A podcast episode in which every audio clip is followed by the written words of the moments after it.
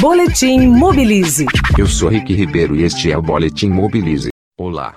Agora que já conhecemos os prefeitos eleitos, ou reeleitos, de todos os municípios do Brasil, podemos pensar em soluções relativamente simples para melhorar a vida dos cidadãos.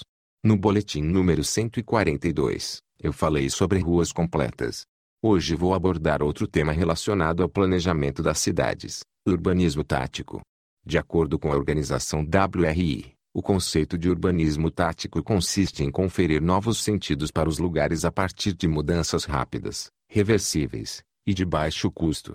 Com isso, criam-se cidades mais amigáveis aos moradores, incentivando novos hábitos por meio dos diferentes encontros e trocas que esses espaços possibilitam.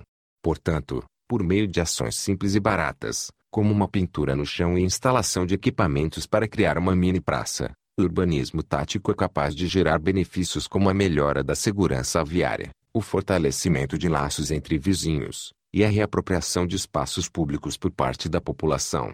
Também é possível testar uma ideia antes de investir dinheiro em uma intervenção permanente.